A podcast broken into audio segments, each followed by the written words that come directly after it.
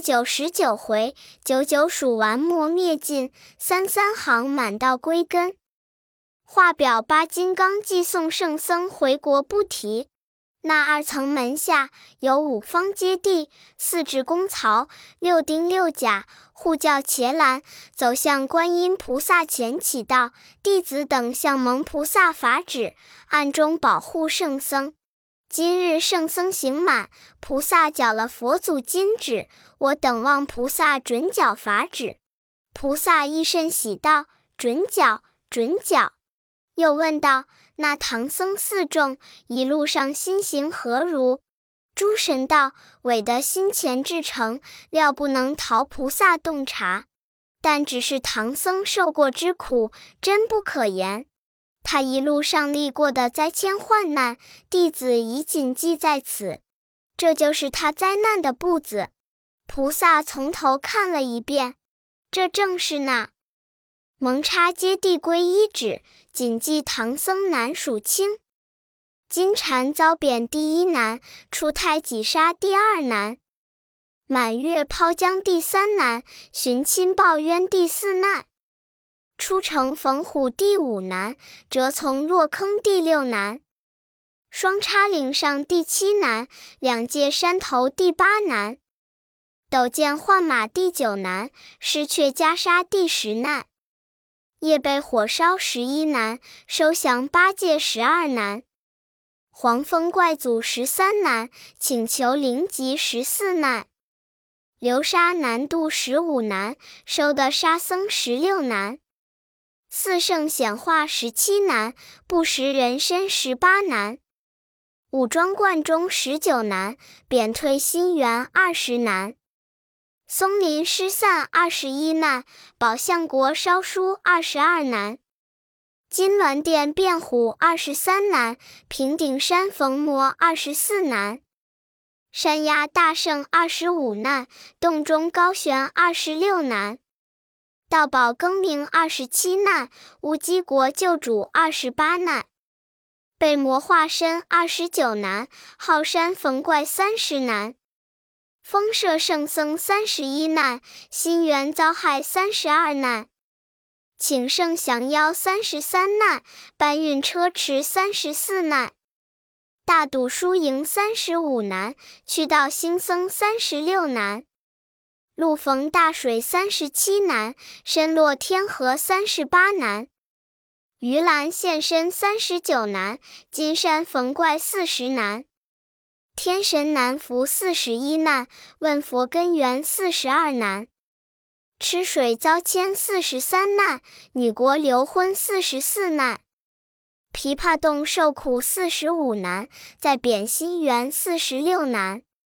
使得猕猴四十七难，火焰山高四十八难，求取芭蕉扇四十九难，收复魔王五十难，赛城扫塔五十一难，取宝救僧五十二难，小雷音遇难五十三难，大困天神五十四难，朱子国行医五十五难，拯救皮龙五十六难。降妖取后五十七难，七情迷美五十八难，多目遭伤五十九难，路祖师陀六十难，怪分三色六十一难，城里遇灾六十二难，请佛收魔六十三难，比丘救子六十四难，辨认真邪六十五难，奉仙国求雨六十六难。救女怪卧僧房六十七难，无底洞遭困六十八难，西市拜会六十九难，花豹迷人七十难，吉林吟咏七十一难，黑河沉没七十二难，灭法国难行七十三难，圆夜关灯七十四难，赶捉犀牛七十五难，失落兵器七十六难。会庆丁把七十七难，天竺招婚七十八难，夺伯仇恩七十九难，脱胎凌云八十难，路逢十万八千里，圣僧历难不分明。菩萨将南部目过一遍，即传声道：佛门中九九归真。圣僧受过八十难，还少一难，不得完成此数。即令揭谛赶上金刚，还生一难者。这接地的令，飞云一驾向东来，一昼夜赶上八大金刚，附耳低言道：“如此如此，谨遵菩萨法旨，不得为误。”八金刚闻得此言，唰的把风按下，将他四众连马与经坠落下地。一正是那九九归真道行难，坚持笃志立玄关。必须苦练邪魔退，定要修持正法还。莫把金章当容易，圣僧难过许多般。古来妙合参同契，毫发差疏不结丹。三藏脚扎了梵地，自觉心惊。八戒呵呵大笑道：“好，好，好，这正是要快的迟。”沙僧道：“好，好，好。”因是我们走快了些儿，教我们在此歇歇礼。大圣道：“俗语云，十日滩头坐，一日行酒滩。”三藏道：“你三个且休抖嘴，认认方向，看这是什么地方？”沙僧转头四望道：“是这里，是这里。”师傅，你听听水响。行者道：“水响响是你的祖家了。”八戒道。他祖家乃流沙河，沙僧道：“不是，不是，此通天河也。”三藏道：“徒弟呵，仔细看在那岸。”行者纵身跳起，用手搭凉棚，仔细看了下来，道：“师傅，此是通天河西岸。”三藏道：“我记起来了，东岸边原有个陈家庄。”那年到此，亏你救了他儿女，深感我们要造船相送，幸白猿扶渡。我记得西岸上似无人烟，这番如何是好？八戒道：“只说凡人会作弊，原来这佛面前的金刚也会作弊。他奉佛旨叫送我们东回，怎么到此半路上就丢下我们？如今岂不进退两难。”怎生过去？沙僧道：“二哥休抱怨，我们师傅已得了道，前在凌云渡已脱了凡胎，今番断不落水。叫师兄同你我都做起设法，把师傅嫁过去也。”行者嘻嘻的暗笑道：“嫁不去，嫁不去！你看他怎么就说个嫁不去？”若肯使出神通，说破飞升之奥妙，师徒们就一千个河也过去了。只因心里明白，知道唐僧九九之数未完，还该有一难，故激留于此。师徒们口里纷纷的讲，足下徐徐的行，直至水边，忽听得有人叫道：“唐圣僧，唐圣僧，这里来，这里来！”四众皆惊，举头观看，更无人迹，又没舟船，却是一个大白赖头猿，在岸边探着头叫道：“老师傅，我等了你这几年，去才回也。”行者笑道：“老猿，向年累你，今岁又得相逢。”三藏与八戒、沙僧都欢喜不尽。行者道：“老猿，你果有接待之心，可上岸来。”那猿纵身爬上河来，行者叫把马牵上他身，八戒还蹲在马尾之后，唐僧站在马颈左边，沙僧站在右边。行者一脚踏着老猿的象，一脚踏着老猿的头，叫道：“老猿，好生走稳着。”那老猿蹬开四足，踏水面如行平地，将他师徒四众连马五口驮在身上，径向东岸而来。诚所谓不二门护法奥玄，诸魔战退时人天。本来面目今方见，一体元因始得全。秉正三成随出入，丹成九转任周旋。挑包飞杖通修讲，幸喜还原遇老袁。老袁驮着他们，波踏浪，行经多半日，将次天晚，好进东岸。忽然问曰：“老师傅，我向年曾央到西方见我佛如来，与我问声归着之事，还有多少年寿？果曾问否？”原来那长老自到西天玉真观沐浴，凌云度脱胎，步上灵山，专心拜佛及参诸佛菩萨圣僧等众，意念只在取经，他是一毫不理，所以不曾问的老元年寿，无言可答，却又不敢欺打诳语，沉吟半晌，不曾答应。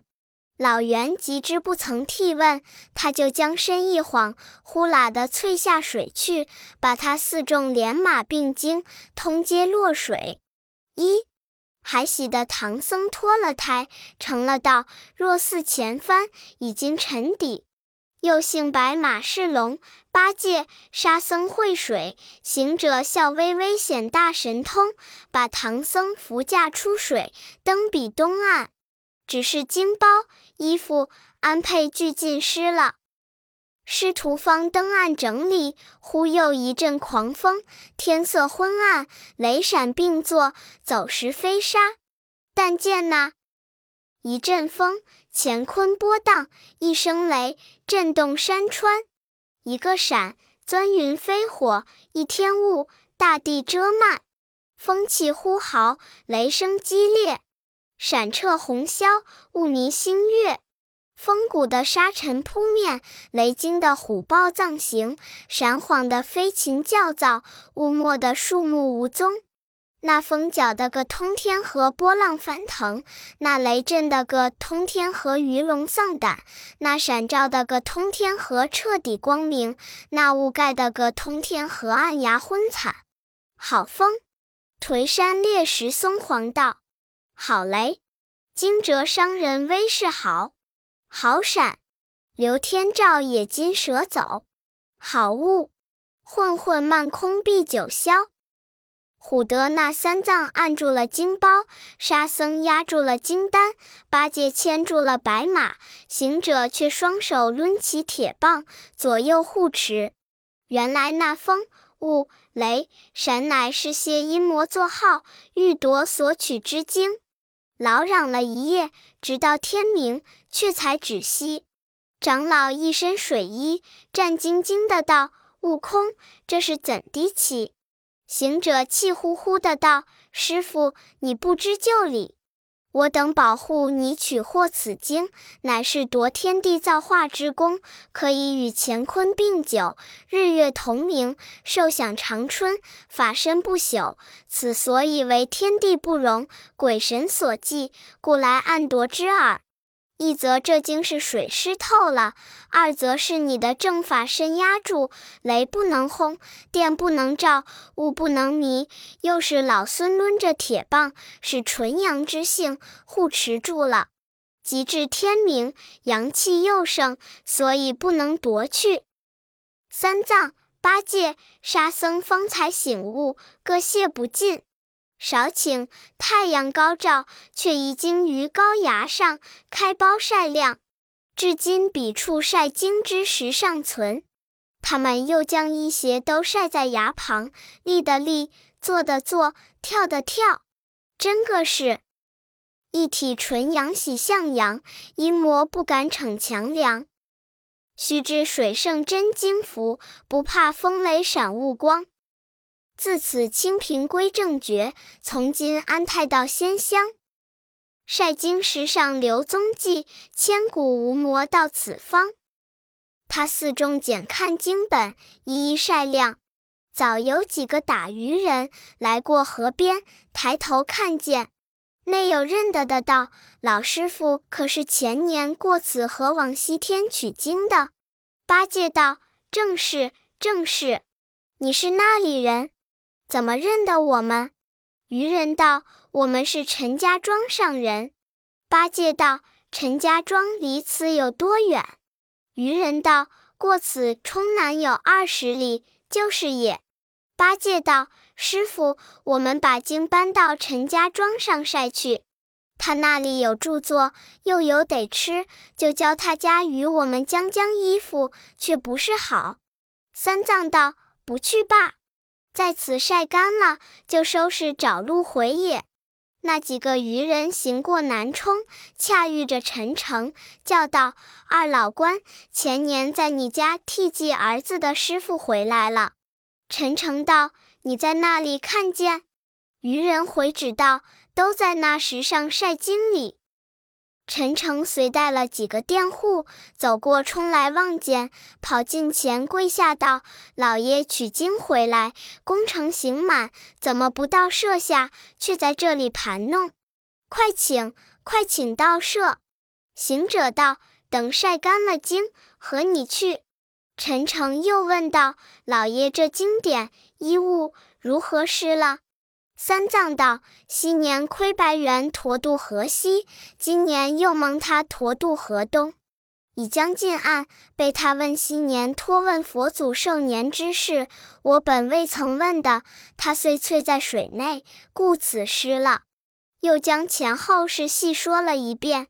那陈诚拜请甚恳，三藏无已，遂收拾经卷。”不期时上把佛本行经粘住了几卷，遂将经尾粘破了，所以至今本行经不全。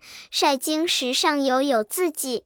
三藏懊悔道：“是我们怠慢了，不曾看顾的。”行者笑道：“不在此，不在此，盖天地不全。”这经原是全全的，今粘破了，乃是应不全之奥妙也，岂人力所能与耶？师徒们果收拾毕，同陈诚复装。那庄上人家一个船十，十个船百，百个船千，若老若幼都来接看。陈清闻说，就摆香案在门前迎驾，又命鼓乐吹打。少请到了，迎入。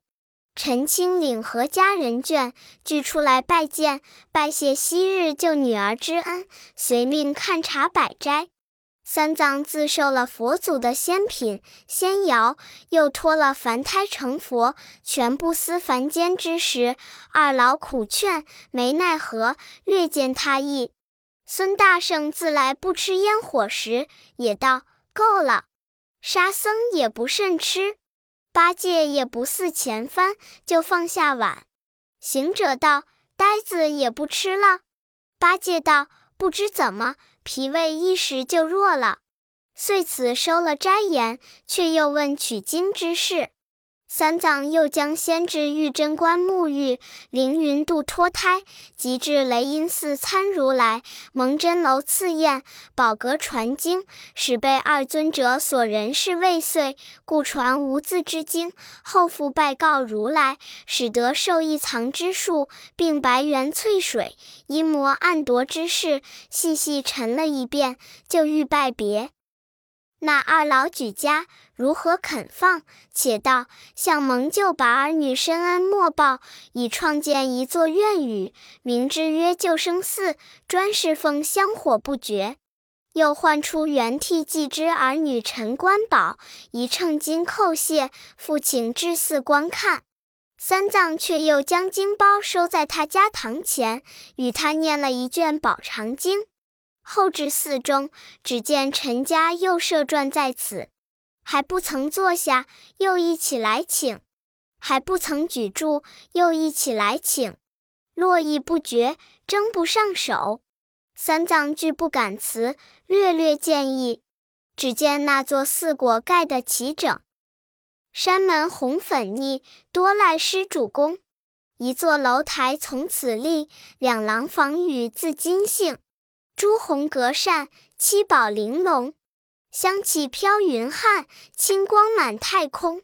几株嫩柏还浇水，树干乔松未结丛。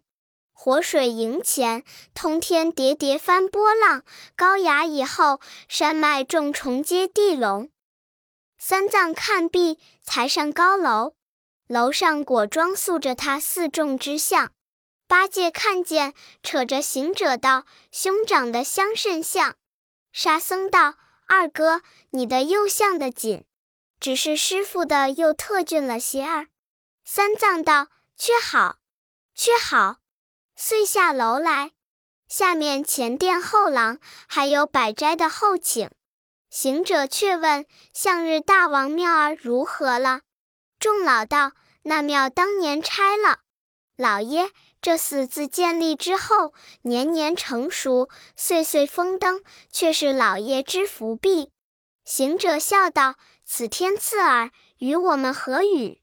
但只我们自今去后，保你这一庄上人家子孙繁衍，六处安生，年年风调雨顺，岁岁雨顺风调。众等却叩头拜谢。只见那前前后后，更有现果现斋的无限人家。八戒笑道：“我的蹭蹬。”那时节吃的，却没人家连请是请；今日吃不得，却一家不了又是一家。